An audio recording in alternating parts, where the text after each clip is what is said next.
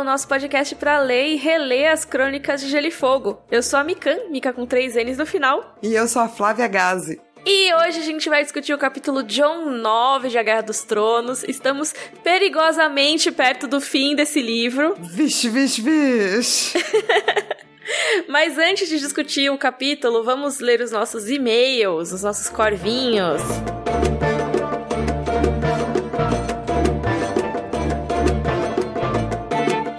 Vamos lá, temos muitos corvinhos. Tem um corvinho aqui que eu acho importante que a gente leia e se retifique, porque aparentemente a gente não sabe fazer o nosso próprio podcast, especialmente na parte de mortes. Então é um Vixe. corvinho que morre.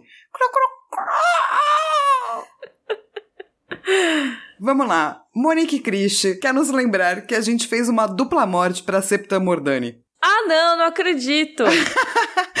Ela fala que o momento Valar Morgulhos do episódio 52, a gente inclui a Septana no capítulo e a gente inclui de novo no episódio 68. Eu não acredito, é sério mesmo isso? É sério.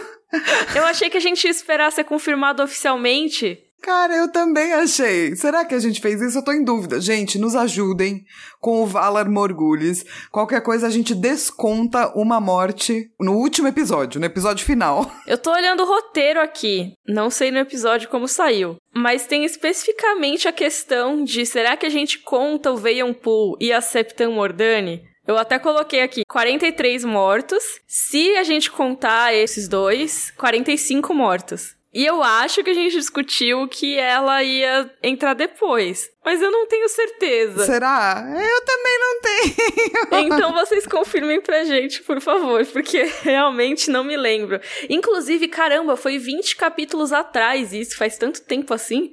Cara, eu só queria dizer que assim, a gente tá gravando um episódio esse dia, esse dia X, vamos chamar de dia X. E a gente vai gravar outro episódio dia Y, que é amanhã. Então a gente só vai poder retificar isso no último episódio. Então nos ajudem com o Valar Morgulhos, porque a gente não sabe fazer isso. A gente sempre tá esquecendo ou colocando. Inclusive, se alguém, assim, suponhamos que alguém esteja com muito tempo livre e queira fazer uma tabela com todos os mortos até agora, Assim. A gente amar de paixão. Porque aí, pelo menos, a gente consegue checar mais facilmente. Assim, ajudaria muito. Mas aí tem que ser os mortos que a gente contou como mortos mesmo. Inclusive aquele cavalo que rolou no episódio que eu não tava. Porque senão nunca teria entrado, tá? um, o mundo é fluido. As opiniões são fluidas. As regras mudam. Exato. Então a gente está sempre discutindo a melhor forma de fazer o melhor podcast do Rodor Cavalo. Porque a vida é fluida. E dois, a vida é tão fluida pra gente que certas mortes a gente esqueceu. A gente esquece de contar e depois conta duas vezes. É isso. A gente é esquisita. Por favor, nos ajudem. Obrigada. Obrigada. Eu adorei, porque eu realmente super acho que a vida é fluida, mas a gente pode usar isso pra tudo, entendeu, Mi? Do tipo, a gente pode falar pro George R. R. Martin, a gente pode ter essa pretensão. Quando viram para ele e falam assim: ah, mas você errou o nome, a cor do olho de tal personagem. Ele fala: a vida é fluida. Uma hora sob a luz tava verde, outra hora tava azul. Exatamente. Muito obrigada por sempre avisar a gente dos nossos Valar Morgulho, gente. Por favor, avisem, porque a gente erra mesmo. E a gente tem aqui um corvinho da Fernanda Terk, que ela mandou um corvo sobre corvos. Então, eu vou falar que ela ganha corvos duplos, que eu não sei como é, eu vou inventar agora. É assim, inventei. É a metalinguagem dos corvos, é isso? Exato. E ela fez um e-mail com várias ilustrações sobre os corvos. Ah, eu quero ver! Ela fez o Lorde Corvo de monóculo. ela fez o Corvo Curioso fazendo perguntas na sala de aula. O Corvo Desastrado com vinho e queijo. O Corvo anunciando o rei. Meu Deus! E eu amei de um tanto. Meu Deus, que bonitinhos! Não são muito lindos? Ah, eles são muito fofos! Se a Fernanda permitir, eu quero postar isso no grupo de Facebook e também no Instagram. E como não vai dar tempo dela dizer que não permite, eu vou só postar. Ah, a gente ia dar os créditos pra ela, não é mesmo? Eu vou tentar achar o Instagram dela. E se eu não achar, enfim, eu posto pelo menos com o seu nome. Fernanda, muito obrigado. Esses corvos são maravilhosos. Ai, adorei, gente. Mandem fanarts, a gente ama e a gente tem tentado divulgar, né, mais as fanarts, os memes que vocês fazem, né? Se vocês tiverem fanarts, memes, podem mandar pro nosso e-mail, né, rodorcavalo@gmail.com ou nas nossas redes sociais, marca a gente. No Instagram e no Twitter a gente é Rodor Cavalo. E também tem o grupo no Face que é só Rodor Cavalo. Sim! E eu amei demais, demais, demais. Vamos postar tudo. Então vamos lá para o corvo da Cris Guerra. E ela faz um corvo sobre um ponto de vista que ela tem sobre o último capítulo, né? Que a gente fez, o Daenerys, parte 2. E o corvo para ela vai ser um corvo de declamação, porque ela fez um textão. Então vai ser um corvo textão. O corvo textão é. Meu Deus.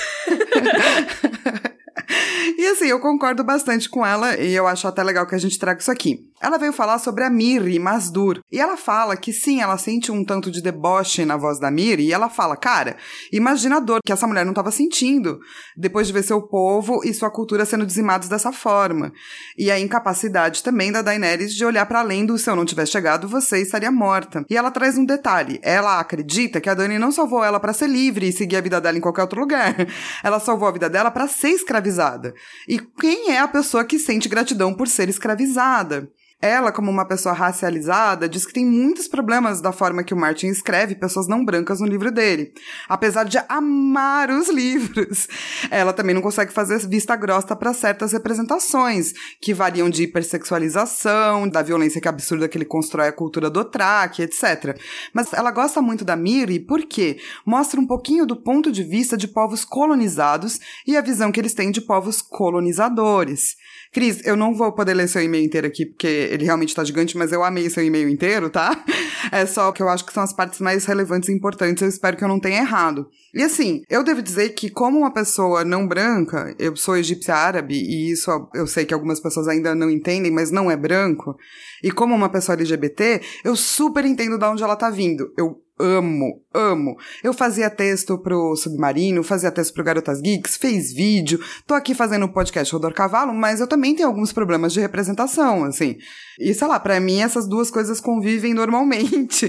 E talvez é por isso, eu não tinha percebido 100% até agora, mas talvez é por isso que eu concorde ou passe um pano tão grande pra Miri, sabe? Mas eu acho super compreensível, Flá. De verdade. Passar esse paninho, assim, né? É, porque o texto mostra a justificativa que a Miri tem. E como a Cris disse no e-mail dela, é isso, sabe? É uma mulher que tá vendo a destruição do seu povo, da sua cultura, e sim motivada por raça, por discriminação racial também, porque os próprios Dothraki, lá no capítulo da Daenerys 7, falam que elas são mulheres ovelha e elas têm que agradecer por serem estupradas por eles. É, então, eu acho que, obviamente, não é uma coisa da Dani apenas, é uma coisa de toda a cultura do Dothraki, da cultura que ela tá inserida nesse momento, e também o fato dela entender ou começar a vivenciar essa forma de escravidão como algo normal, entende? Porque tudo bem ela pegar algumas escravas para ela, é melhor do que elas serem estupradas e mortas é, na visão dela, mas não necessariamente você pode pedir da pessoa escravizada gratidão. Não é para ela achar isso de boa, né? Exato, e é uma questão muito complexa, eticamente falando. É, a gente pode argumentar por vários lados. Sendo uma pessoa, talvez, participando, sei lá, de minorias aí, eu entendo certas coisas, ou a minha leitura é diferente por conta disso, né? E eu acho importante a gente ressaltar que algumas pessoas se incomodaram com uma posição que a gente falou no podcast alguns episódios atrás sobre isso da Daenerys querer aplauso por fazer o mínimo. E era disso que a gente estava falando, que ela, no fundo, era o motivo para essas pessoas estarem passando pelo que elas estavam passando. Então, beleza, ela acabou resgatando essas mulheres e isso é ótimo, que bom que ela fez isso. Mas ao mesmo tempo, não elimina toda a injustiça que continua permanecendo ali. E eu acho que o discurso da Mirri é uma jogada na cara disso, sabe? Dessa hipocrisia que, de novo, pode ter uma origem muito boa de boas intenções. Sim, claro. Mas que não apaga todo o histórico de injustiça que já tá presente ali. Esse é um tropo que a Dani vai ter que coexistir por estar num lugar, entre aspas, estranho por ter convivido com um irmão que disse que ela era especial e a raça dela era especial e que a vivência deles era mais especial do que outras. Isso serve para também qualquer nobreza, né? Mas eu acho que a gente também vai poder olhar para isso de várias maneiras quando os capítulos chegarem, entende? Que é, eu acho que é outra coisa que eu super entendo das pessoas ficarem um pouco chateadas, mas elas se esquecem de que a gente não chegou nem em Mirim. Pois é, a gente nem começou a discutir Mirim, nem começou a discutir a libertação dos escravos no terceiro livro e depois a ocupação da Baía dos Escravos pela Daenerys no terceiro e no quinto livros. Isso vai ser um tema que vai ser recorrente nos capítulos da Daenerys. Desculpa, gente, não tem muito como fugir de encarar esses problemas. E assim, a gente vai tratar deles, eu prometo para você com respeito. Eu também acho a Daenerys, tipo, muito incrível, saca? Porém, contudo, tem as questãozinhas aí, né, gente? pois é, eu não entendo porque as pessoas não querem que os personagens dela sejam cinzas. Sabe? Sendo que isso é o mais comum nas crônicas de Gelo e Fogo. Ah, mas eu acho que aí a gente vai entrar na questão de Jon Snow que é o nosso capítulo de hoje, porque o Jon Snow, quer queira, quer não, ele segue um pouco mais a jornada do herói. E daí, tendo um personagem que segue a jornada do herói, talvez a gente tenha a tendência natural de anos e anos e anos de exposição à jornada do herói, de olhar para todo mundo com os olhos de jornada de herói, entendeu? E aí a jornada do herói não envolve ter a sua hipocrisia como salvador de escravos jogado na sua cara, né? Só que mesmo o Jon Snow, que é o cara mais jornada de herói da jornada do herói de Game of Thrones, ele também também nas crônicas não é tão jornada do herói assim. E isso é que é interessante, é por isso que eu curto tanto o personagem, sabe? Porque a gente pode encaixar ele dentro do tropo perfeitamente, especialmente olhando a série, mas quando a gente vai olhar os livros, ele ganha nuances que também são cinzentas. Cara, é isso que eu amo nas crônicas. O tanto de nuance que tem, sabe?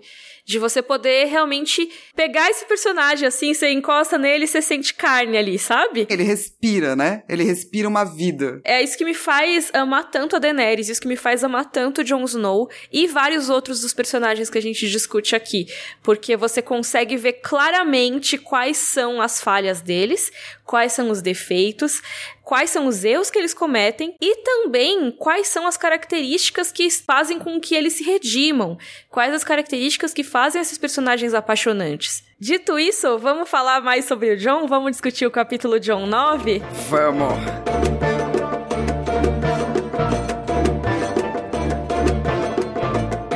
Começando aqui a nossa discussão do capítulo John 9. Flá, a sinopse, por favor. John decide desertar a patrulha da noite e foge do Castelo Negro, na esperança de encontrar-se com Rob. Na estrada, ele considera quem é, o que ele deveria ser, que tipo de honra ele deveria seguir. Contudo, seus irmãos da patrulha encontram com ele perto da Vila Toupeira e o convencem a retornar.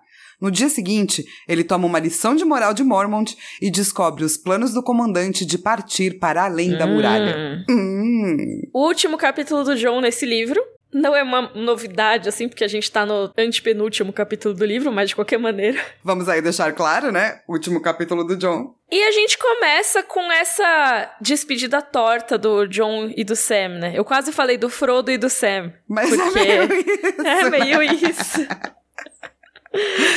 é, então, eu acho que assim, né? O Sam é um fofo, certo? E o outro Sam do Frodo também é um fofo. Então os paralelos são muito reais da dinâmica Frodo-Sam aí, né? Eles serem fofos? É, eles serem fofos, eles ajudarem o cara que é um pouco mais protagonista do que eles, mas ao mesmo tempo eles terem valores escondidos que a gente vai descobrir mais pra frente, sabe? Do tipo, eles representam um tipo de masculinidade anti-heróica nessa questão da jornada do herói, do monomito, mas que na verdade tem muito mérito, saca? E é por isso que eu fico meio triste quando o John tá lá sendo fofo, falando, eu vou tentar te parar aqui. E o John fala, vou jogar o cavalo em cima de você. Daí você fica, poxa, John, que coisa, precisa mesmo, mano. Uma mancada, né? Aí dá dó, porque o Sam se joga pra desviar do cavalo e o John comenta, né? Ah, é como eu sabia que ele faria.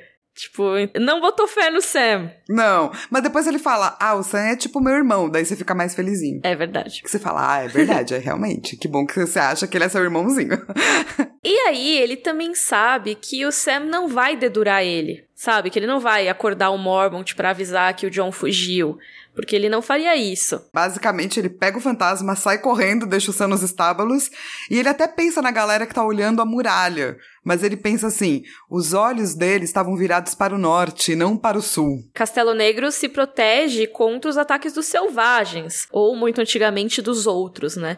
Mas assim, eles não olham para o sul, eles não se preocupam com ataques vindos do sul. Castelo Negro é vulnerável porque realmente eles não se envolvem com as lutas dos reinos dos homens. Então os guardinhas estariam distraídos com outras coisas. Daí ele pensa assim: ah, eu levo o café pro Mormont todos os dias. Nesse momento eles vão perceber que eu não tô lá. Mas até esse momento dá pra eu escapar aqui. E só tem o Sam, que me viu, mas o Sam é legal e não vai me dedurar. e ele deixou a garra longa para trás, né? A espada, lembra que o Mormont deu para ele no capítulo anterior? Teve até um post no nosso grupo de Facebook de uma galera falando: Cara, não entendo por que, que o Mormont deixaria uma espada, tipo, tão importante de aço valeriano pro estagiário.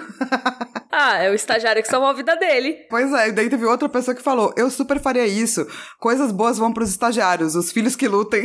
É isso, o Mormont não tem mais filho. Assim, o que ele poderia ter feito seria retornar, né? A espada pra casa, né? Mas como mandaram de lá para ele, acho que já tava implícito que eles não queriam lá, era pra ficar com ele, então tá tudo bem. então tá tudo certinho, né? E o John fica meio chateadinho, né, de deixar a garra longa para trás, mas ele acha que é a coisa certa a fazer. E eu gosto muito dessa frase que tem que é: fizesse o que fizesse, John sentia-se como se estivesse traindo alguém. Por quê? Porque se ele não fizer nada, ele tá traindo o Rob, como a gente já vai mencionar. Se ele vai pro sul, como ele tá indo, ele tá traindo a patrulha da noite. O Mormon, o tio Sam, os amigos dele e tudo mais. Então ele, tipo, acha que ele tá fazendo algo honrado, só que não. E daí por isso ele deixa a garra longa, né? Ele fala, pô, nem o Jorah Mormont, quando fugiu em desgraça, levou a espada. Então já que eu tô fazendo algo meio desgracento eu mesmo, vou deixar a espada aqui. E o que eu curto muito, muito é que ele pensa que ele deveria ter algum tipo de guia espiritual, algo que ele não tem. E esse é um pensamento para um carinha adolescente que tá com os hormônios super loucos de lutar numa guerra, muito legal, entendeu? eu gosto dessa passagem. Tipo, Deus, me dá um sinal. Ele tá super full mode adolescente, é claro. Ele tá se questionando, que é o que um adolescente faz. E olha, eu vou te dizer, eu tô com quase 40 anos, você continua fazendo isso, tá, gente? Nada muda na vida. Mas ele sabe que ele sozinho não tá tomando uma adesão perfeita? Ele queria ter algum tipo de guia? E nesse caso seria uma religião, né? Porque ele até pensa, pô, os sulistas têm a vida mais fácil nesse sentido. Por quê? Porque eles podem falar com o sacerdote, né? Com os septões. E os septões, eles são representações ali dos deuses, né? Eles são avatares dos deuses na Terra, que eles podem conversar. E tudo bem, dar uma ideia do que, que é bom, o que, que é ruim, o que, que você deve fazer. Mas os Stark adoravam os velhos deuses, os deuses sem nome. E se as árvores coração ouviam, não falavam. Ou seja, se elas trouxerem qualquer sinal, você que vai ter que se virar para interpretar. O que é o caso de quase todas as outras religiões nesse mundo das crônicas. Do Lord of Light é a mesma coisa, do tipo, as pessoas interpretam coisas, menos a fé do sete, onde você tem um sepetão que interpreta. Porque mesmo uma Melisandre da vida, depois vai ver o quão errado vai, ela interpretou certas coisas. Nada indica também que os septões não façam isso, né? Tipo, não interpretem errado também. Essa é a questão com a religião, né? É muito bacana, nunca dá para saber 100%, e eu acho que essa é a parte boa da religião, sabe? Você sempre pode questionar certas coisas. Mas é, eu acho que, tadinho do John, ele se sentiria bem de ter um padre orientando ele, né, nesse caso. Se sentiria. Tipo, ah, o que, que eu devo fazer, seu padre? Ah, você deve seguir seu coração. Aí não resolve nada, né? Ah, você deve seguir seu juramento. Exato, daí mais. seria mais simples, né? Ele fala qual o juramento? Ele fala da patrulha, não da família. Ah, tá bom. Resolvido então. Mas assim, se a gente for pensar em termos de estrutura heróica, eu tava falando, né, que o John é o herói que mais se remete à jornada do herói. Se você não sabe, tem esse livro chamado O Herói de Mil Faces, do Joseph Campbell, e a partir daí a gente extrai uma teoria chamada monomito. E a teoria do monomito depois virou a famosa jornada do herói. A jornada do herói. Uh. Uh, a gente vai comentar várias vezes aqui. E assim, a gente pode ter uma leitura completamente diferente pro John, porque ele teria motivos heróicos para ficar e teria motivos heróicos para ir embora, certo? Ele ouviu as notícias da morte do Ned, mas ele também viu um morto voltando à vida. De qualquer forma, vamos imaginar que o morto voltando à vida é o chamado real. O monomito tem três fases. Na primeira, ser apresentado para lá o mundo comum que o herói vive.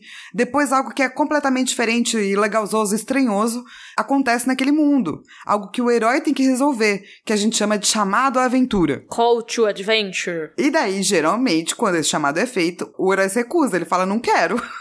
não, obrigado. É, seja por uma coisa, ah, eu tenho que ficar com a minha família. Tipo, que nem é o Luke, né, no Star Wars. Exatamente, ele fala, ah, isso não é para mim, meu tio precisa de ajuda, sabe como é? E de alguma maneira a história tem que eliminar esse empecilho aí para fazer com que ele aceite o chamado. Então, imaginando que os White Walkers são o chamado à aventura, nesse momento o John tá recusando o chamado. Ele fala: Não, deixa eu ver uma batalha que é mais sussa ali, que é que eu entendo melhor, vou lá ficar com o Rob. E ele tá fazendo isso por conta de um senso de dever, por conta de medo, de segurança, de sentimento de inadequação. Todas essas coisas passam na cabeça dele. E eu gosto que o Campbell fala assim: ó, a recusa do chamado converte a aventura em negativa. Seu mundo florido se torna um terreno baldio de pedras secas, e sua vida parece sem sentido. Isso em questão do herói, né? O herói, quando ele recusa o chamado, ele fala, vixe, mas também não ficou tão bom assim. e é isso que o próprio John vai sentir quando ele retorna pro Castelo Negro. Ele vai falar, putz, isso aqui não me serve mais. É engraçado porque de qualquer maneira seria uma recusa, né? Você tem, parece que dois chamados à aventura diferentes. Exato. Isso é muito legal. Se ele recusa um, ele aceita o outro. Se ele aceita o outro, ele recusa um. E de qualquer maneira, ele vai ficar amargo pelo que ele recusou, né? O chamado aventura de Schrödinger, sacou? Pode ser essa, aquela ou aquela outra, escolha aí. Então qualquer recusa é recusa. E eu acho que esse é um momento super interessante para ele, nesse sentido. Porém, contudo, a gente pode colocar ele dentro do monomito já de um jeito diferente. Não de um jeito normal, entre aspas, seguindo bem bonitinha a estrutura do monomito, sabe? Tipo, raramente você tem dois chamados aventura. E aí, boa parte do capítulo é o John na estrada. Tá lá pensando. É o jovem que fugiu de casa, né? A Flá colocou que todos podemos nos relacionar. É assim, quando era criança eu pensei em fugir de casa, eu imagino que muita gente pensou, seja porque viu histórias, tipo, glamorizando a fuga de casa, ou por outras situações. Posso contar uma história muito louca da minha prima fugindo de casa quando ela era criança? Pode. A minha prima tinha uns seis anos, sete anos, ela decidiu que ela ia fugir de casa. Ela morava numa casa, mais na periferia, né, nos arredores de Curitiba. E dela fez uma trouxinha. A trouxinha é muito clássica de quem vai fugir de casa, eu fiz também. Ela colocou uma muda de roupa, ela colocou uma comida, comida, ela colocou sete calcinhas. Ok. e ela virou pra mãe dela e falou: Vou fugir de casa. E a minha tia, a Ariana, que é, falou: Tá bom. Levou a minha prima até o portão. Vamos lembrar que isso é década de 1970, tá, gente? Tipo, nos arredores de Curitiba, tá tudo bem. Levou ela até o portão. Abriu a porta e falou: pode ir. Meu Deus. A minha prima saiu. Ela fechou a porta e falou adeus. Ai, que horror. Mande uma carta. E voltou pra dentro de casa. Daí minha prima sentou e chorou o dia inteiro. À noite, minha tia abriu a porta e falou assim: Você quer retornar? E a minha prima não falou nada, que ela tava muito brava. Ela só pegou a trouxinha dela e voltou. Que bonitinha. Enfim, não fugiu de casa, crianças. Fujam. Mas essa aí foi a experiência da minha prima. Ela fugiu de casa por um dia inteiro, no qual ela ficou parada do lado do portão com a sua Ai, trouxinha. Mas o John não tinha uma trouxinha. Ele só tinha roupa preta. Sério. E pensa assim: roupa preta é roupa da patrulha da noite. Então qualquer pessoa que visse ele no norte ia saber que ele era da patrulha da noite. É muito fácil achar ele. É muito simples. Tipo, cadê o desertor? Aquele cara ali sem trouxinha, vestido inteiramente preto. Então ele já tava pensando, putz, eu vou ter que pegar outras roupas, talvez eu tenha que roubar essas roupas, né? Pra não ser detectado. Afinal, não sei se vocês lembram, se a pessoa deserta a patrulha da noite, a pena é morte. Então ela não pode ser capturada, né? E ele já pensa que ele não poderia voltar pra Winterfell, que ele tinha vontade. E até o Bran podia querer recebê-lo lá, só que o Mestre Luin ia ter que mandar embora, porque senão ia dar muito problema pra eles. E assim, se a gente pensar a fisicalidade da estrada, né? Que estrada ele vai tomar? Ah, então ele falou, vou pro sul, e daí eu passo pela Vila Topera rapidinho, depois eu vou pra outro lugar, saio da estrada quando tiver de manhã para não me encontrarem, já tenho que ter roubado outra roupa. Então essa fisicalidade de por onde eu vou passar, para onde eu vou e tal, isso se torna uma metáfora para ele, de caminhos que ele pode tomar, decisões que ele pode ter na vida dele a partir de agora, sabe? E aí, mesmo assim, ele fica se questionando o tempo todo, né? Ele podia ter pensado nisso antes, né? Nessas coisas. Se ele tá fazendo certo. É, sim. Mas é tipo a minha prima que pegou a trouxinha dela e foi, entendeu? É, ele pegou umas comidas e foi. Ela pensou se ela realmente queria sair de casa? Não. Mas ela precisava desse impulso, esse ímpeto pra ela tomar decisões mais maduras na vida dela de sete anos, entendeu? Justo, justo. Mas aí ele passa pela tal da Vila Topeira, correndo a galope de noite, e a gente já vai falar mais a respeito da Vila Topeira. Mas enquanto isso, enquanto ele tá lá galopando, ele pensa no desertor que o Ned decapitou. E eu acho muito legal isso, porque é aquela coisa, meu pai não aprovaria o que eu tô fazendo agora. A Flá até citou um trechinho aqui. Você disse as palavras, dissera-lhe Lord Eddard. Você fez um juramento perante os seus irmãos, perante os velhos deuses e os novos. Ou seja, eu acho que é até correto ele pensar no que ele tá fazendo, porque nem quem ele considera o pai dele teria aprovado esse comportamento aí.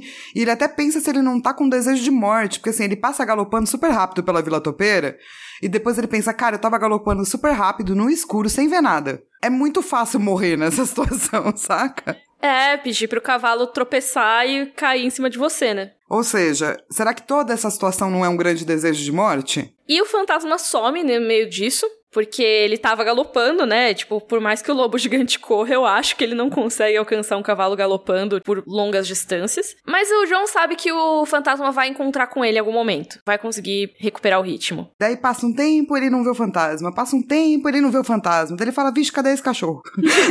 Barra lobo. Daí ele fala, deixa eu parar aqui e pensar. E comer uma coisinha aqui das coisas que eu trouxe na minha não trouxinha. E daí, quando ele tá fazendo isso, ele fica pensando: Poxa, se eu tô fazendo certo, disse a si mesmo, então por que que eu me sinto tão mal? Boa pergunta, Jon Snow. É, porque não é o certo, Jon Snow. então agora vamos para um breve parêntese sobre Vila Topeira. Mi, você quer explicar geograficamente onde ela fica? Pode ser. Abram seus mapas. Yay! Então, se você abrir seu mapa, você vai ver a muralha que é um risco que tem ali no norte. Um riscão. Tem esse riscão com todos os castelos da muralha e tal. E aí tem a Estrada do Rei saindo dela, né? Saindo de Castelo Negro, indo até Porto Real e tudo mais. Um pouquinho abaixo só pro sul da muralha, você tem a Vila Toupeira, perto do Castelo Negro, um povoado ali, bem pertinho da Estrada do Rei, a meia légua de distância da muralha. E lá é bem conhecido dos membros da Patrulha da Noite, porque lá tem um bordel E eu acho muito interessante que, assim, o bordel, ele é só uma mini casinha, assim, um pouquinho maior que uma latrina. E tem uma lanterna vermelha na porta. Por que que é isso, né?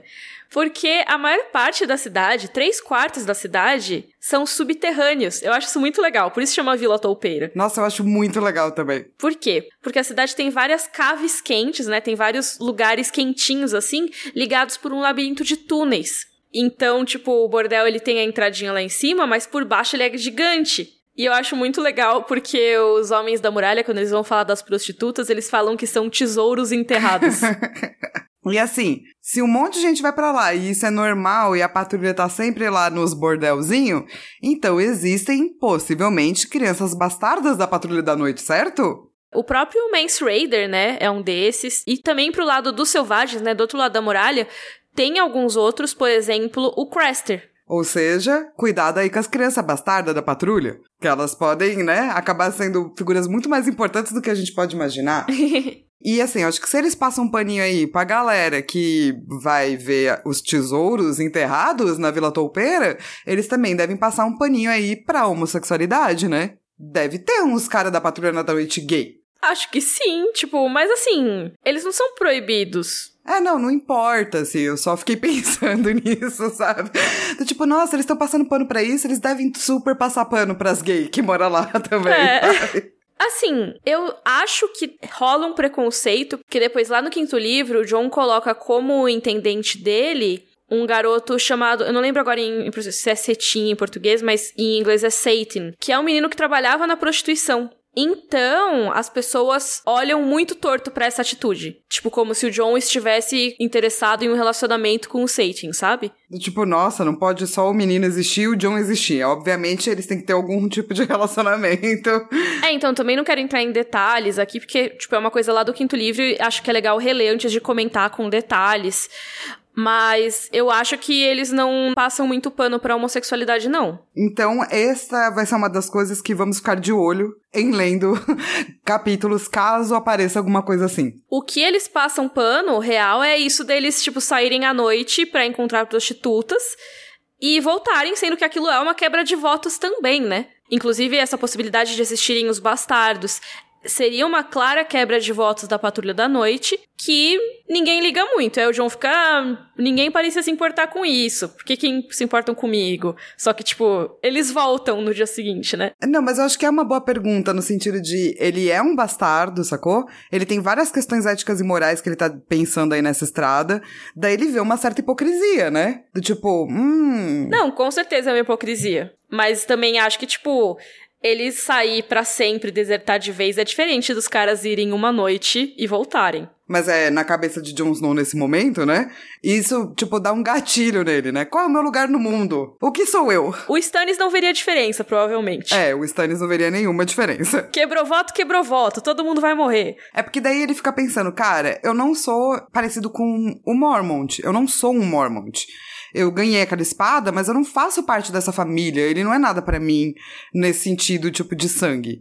Eu também não sou um Aemon Targaryen que escolheu a honra por três vezes. Eu fiquei brava que ele julgou o mestre Aemon. Ah!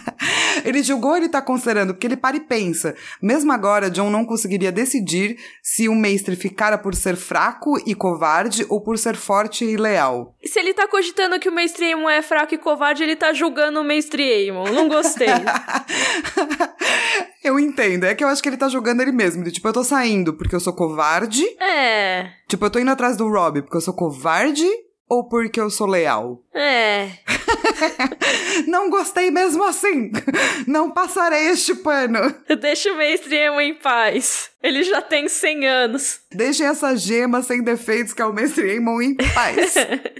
Mas enfim, ele vai até lembrar do Tyrion, né? E dessas verdades duras que as pessoas têm dificuldade de encarar. E daí ele pensa: bom, qual é a minha verdade dura? Eu sou Jon Snow, bastardo e pérjuro, sem mãe, sem amigos e perdido. E é isso que ele é nesse momento mesmo, entendeu? E eu acho muito interessante que ele pense em algumas coisas, por exemplo, morrer como Stark verdadeiro. Essa é uma identificação negativa boa? Tipo, eu não sou Stark, mas posso morrer como um, sabe? Tenso, né? Assim, não enxerga o seu valor vivo e enxerga morto. Sim, eu acho bem complicado. Tem um tema de boa morte aí que eu acho perigoso. Mas tem uma outra coisa. Ele pensa, tá, Vamos supor que eu consiga chegar lá no Rob. Como que o Rob vai me receber? E eu acho muito doido que ele não consegue imaginar um sorriso no Rob recebendo ele. E nem eu, amor, nesse momento, saca? E é isso, cara. É uma coisa que ele pensou no impulso e tudo mais.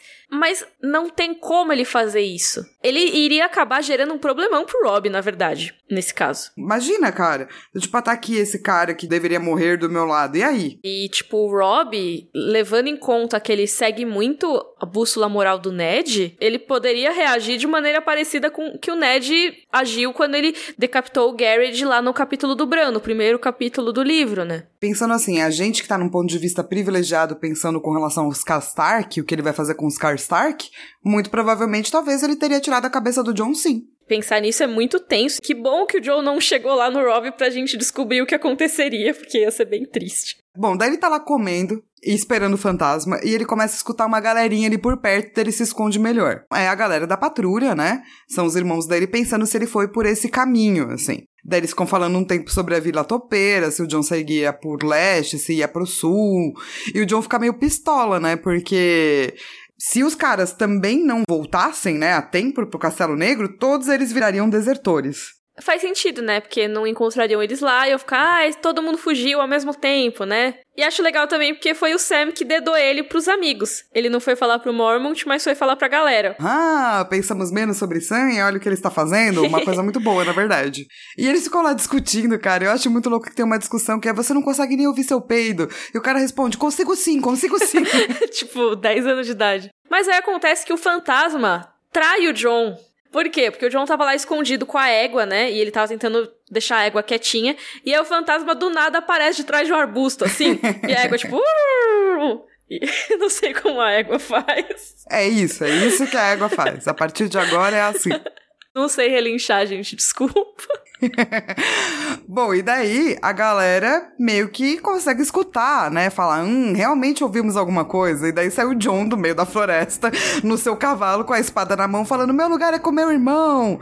E o Gren vira para ele e fala: nós é que somos seus irmãos agora, mano. E o John, ah, mas mataram meu pai. E eles, cara, a gente sabe, a gente sente muito pelo seu pai mas você fez um juramento, tipo, a história não importa. E eles começam a recitar bonitinhos lá o juramento da patrulha, o qual eu sempre gosto de lembrar da última parte, que é: Sou o fogo que arde contra o frio, a luz que traz consigo a alvorada, a trombeta que acorda os que dormem. Eu sou o escudo que defende o reino dos homens. Até eu queria ser da patrulha, depois desse pedaço aqui. Você não ia poder sair para defender sua família na guerra. Ah, tudo bem, cara. tipo, eu acho que meu irmão se vira, sabe? Justo. Meu irmão é muito mais esperto que eu. E aí, quando eles terminam, o João já tá convencido, porque eles meio que cercam ele. E eles até falam, né? Tipo, você tem que passar por cima da gente, né? E o John, ah, eu machuco vocês. Só que eles são sete contra um. Então o John acaba voltando. Ele até joga um olhar feio pro fantasma. Tipo, ah, pouca ajuda você me deu. E o fantasma olha para ele com profundos olhos vermelhos de inteligência. Ahá! O fantasma sabe que é melhor para ele. E aí o John, ele não tá completamente convencido. Então, tipo, essa coisa do juramento e tal foi muito legal, mas não convenceu ele 100%. Ele tá decidido que ele vai voltar a fugir. Só que dessa vez ele vai planejar melhor. Ou seja, ele vai fazer uma trouxinha. Exato, tem que sempre fazer a trouxinha antes, Jon Snow. E ele chega lá no estábulo, o Sam, tadinho, ele tá lá deitado no feno sem conseguir dormir, mó fofo. Mas aí rola um: temos um longo dia pela frente e nenhum descanso para enfrentá-lo, graças a Lord Snow. Tipo, pô. Foi um debochinho, né? Foi um debochinho que eu gostei. Então tem essa noite mal dormida aí, e o John já vai levar o café da manhã pro Mormont, porque, né? Faz parte do que ele tem que fazer. E assim, só por curiosidade, gente, o livro diz assim: Mormont bebia alemão na cerveja todos os dias. E diziam que era por isso que ainda tinha os dentes. Eu fui pesquisar isso e não é verdade, tá? Olha só, o limão pode afetar o esmalte dos dentes, então não façam isso, vão no dentista. Sem contar que, meu, sei lá, seis da manhã o cara tá tomando cerveja. Acho justo. Nesse mundo que ele vive, acho que se eu fosse. Ele tá nos jogos universitários, por acaso? Se eu fosse o comandante da patrulha e eu visse que um morto se levantou à vida, eu tava acordando e bebendo cerveja com limão todos os dias. Mas enfim, o lance é que eles têm uma conversa inicial ali e tal. E o John, ele nem é tão espertão assim, porque ele achava, ai não, vou de noite, não sei o que, altos planos. E o Mormont sabia que ele ia fugir. Exato, me lembra muito eu, adolescente, fingindo que eu ia fazer uma coisa à noite, vou dormir na casa de sei lá quem. e eu não ia, e a minha mãe fingia que acreditava. Mas é, ele fala, né? As coisas que amamos destroem-nos sempre, rapaz. Lembra de quando lhe disse isso? E ele ainda fala uma lição de moral aqui que a Flávia separou, que eu queria ler para vocês. Manda bala, que é ótimo. Julga que me escolheram para senhor comandante da patrulha da noite por ser estúpido que nenhum toco Snow. Eamon disse-me que partiria. Eu lhe disse que regressaria. Conheço os meus homens e também os meus rapazes. A honra o levou à estrada do rei, e a honra o trouxe de volta. Foram meus amigos que me trouxeram de volta. Desculpa, eu leio assim porque eu acho que ele tá sendo meio adolescente. E o Mormont respondeu: Acaso disse que tinha sido a sua honra? Toma! Toma esse pescotapa! é muito bom, que é tipo, foi a honra que te salvou. Não disse de quem. Exato. E mais, cara, ele tinha avisado uma galera que caso o John decidisse não voltar, era pra pegar ele sim. Então o John ia ser capturado se os irmãos dele não tivessem ido lá e falado super bonitinhos o, o juramento e levasse ele de volta. E eu acho muito bom que nessa parte tem um trecho que me lembrou de Hamilton. Uh. E eu tô muito viciada em Hamilton musical. Que tem uma relação que eu acho muito parecida com a do Mormont e a do Jon Snow, que é a do George Washington com o Hamilton. O Hamilton também quer lutar e ele acaba sendo o secretário do Washington, né? Tipo, e ele fica revoltado com isso. Ele não quer, ele quer ir pra guerra mesmo. E o Washington fala: ah, você tem o sonho de morrer como um mártir? Morrer é fácil, jovem. Viver é mais difícil. Que é muito parecido com o que o Mormont falou aqui, né? Que o John ele fica todo assim com a conversa do Mormont e tal. E aí tem John impertigou-se. Ou seja, né? Ficou tipo meio. Disse a si mesmo que morreria bem. Isso, pelo menos, podia fazer. Conheço a pena por deserção, senhor. Não tenho medo de morrer. Aí tem o corvo grita: Morra! morra! Morra! E o Mormont: Nem de viver, espero eu. Que é isso, a morte é muito vista como solução pelo John o tempo todo. Ele quer morrer de uma forma heróica. Ele não se importa se ele morrer. A vida dele vai ter mais valor quando ele morrer, porque talvez digam que o Stark teve quatro filhos e não três. É sempre a morte, a morte, a morte. E o Mormont coloca aqui a vida do John como algo valorizado. Porque ele, como vivo, é mais um homem da patrulha da noite. E que vai fazer a maior falta para eles agora. E não vai fazer no exército do Rob, né? Que é outra coisa que ele fala, né, cara? Do tipo, mano, você já parou pra pensar que o Rob tá cheio de um monte de gente? Qual a diferença faz você? E dele fala, mano, a minha própria família tá lutando nessa guerra. A minha irmã tá marchando na tropa do seu irmão. Ela e aquelas suas filhas vestidas de cota de malha de homem.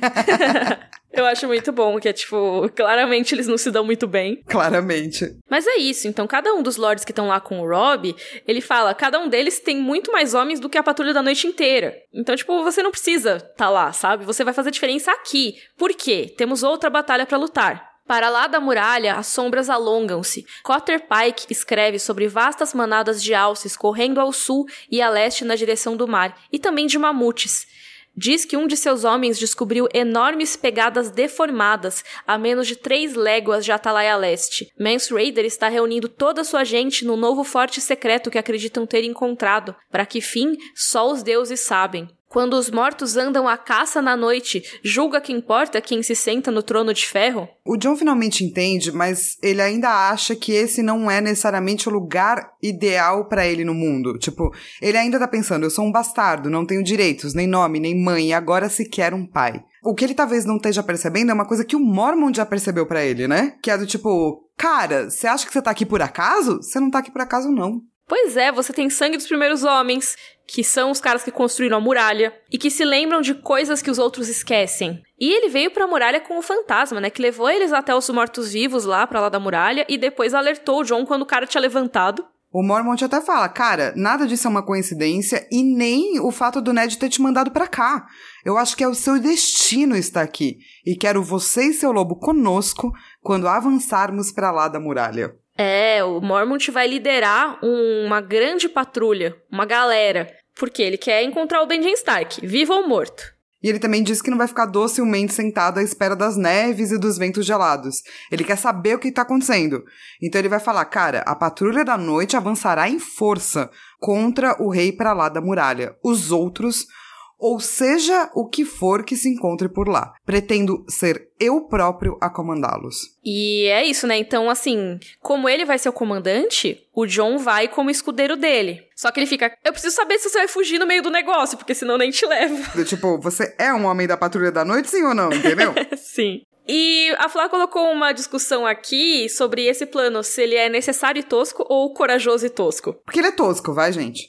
Eles têm poucos homens na patrulha da noite. É. Eles protegem melhor a patrulha por conta da muralha. Deu cara, não vai ter a muralha. Ele vai ter muito pouca gente. É. Então eu acho um pouco tosco. Não acho desnecessário, talvez, mas eu acho um pouco tosco. É, assim, eu entendo que, tipo, ele tá exausto de mandar gente para não voltar. Então não dá para ele mandar, tipo, 15 pessoas, porque elas não vão voltar e ele vai perder 15 pessoas. Então ele vai ter que ir com 300. É, eu acho que com uma galera, ele não pensava que fosse dar tanto problema assim. Talvez eu esteja me adiantando, porque eu sei o que vai acontecer. Mas assim, é um plano arriscado mesmo. Eu acho que ele sabe que é arriscado mesmo. Só que ele tá tentando alguma solução para ver o que que tá rolando, porque precisa, né? Tipo, saber de alguma maneira. E com 300 pessoas existem mais chances de alguém voltar. Mas é tenso mesmo. Eu acho, cara, eu acho um plano muito, tipo, ele é não parcimonioso, sabe? Ao mesmo tempo eu entendo que ele precisa entender o que tá acontecendo para saber como se preparar para defender. Só que talvez se ninguém tá voltando e tem um morto vivo, É. talvez não seja muito bom você ir para o outro lado da muralha, entendeu? é, é bem arriscado. Esse é meu problema com esse plano, é por isso que eu acho que ele é um pouco tosco, sabe? É do tipo, vi um morto-vivo, o que eu vou fazer? Sair correndo pra dar onde esse morto-vivo veio! ok, eu entendo. Mas eu queria só ressaltar uma coisa sobre o John, que assim, eu reclamei muito dele nesse capítulo, mas uma coisa que a gente não falou e, tipo, tá óbvia, mas é sempre importante ressaltar, é que além dele ser adolescente, ele tá em luto. Porque ele recebeu recentemente a notícia da morte do Ned, então ainda tá tudo muito fresco, sabe? Ele sabe que o Rob tá lutando, ele já queria ir antes. Então não é que também, ai meu Deus, olha só como ele é ridículo. Não, não é isso. Tipo, é um conflito. É o coração humano em conflito consigo mesmo, que é o que o George R. R. Martin ama escrever a respeito. E assim, por mais que ele seja adolescente e esteja em luto, qualquer pessoa adulta estaria repensando muita coisa da tua vida, sim, quando você é colocado num papel de bastardo, entende? Ele tem esse problema de quem ele é, gente. Ele ainda não descobriu quem ele é. E eu vou te dizer que é uma coisa que demora muito na sua vida pra você descobrir. E depois que você descobre, você tem que lembrar que você não precisa ser isso, você pode mudar.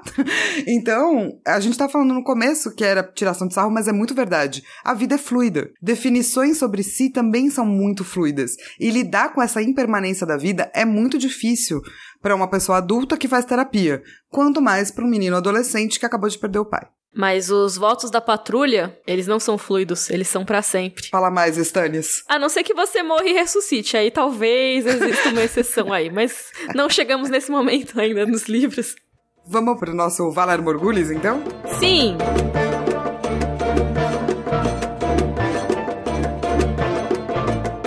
gente não sabe porque a gente contou tudo errado.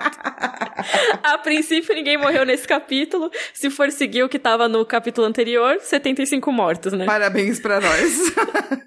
Mas talvez esse número esteja para corrigir aí nos próximos. Sim.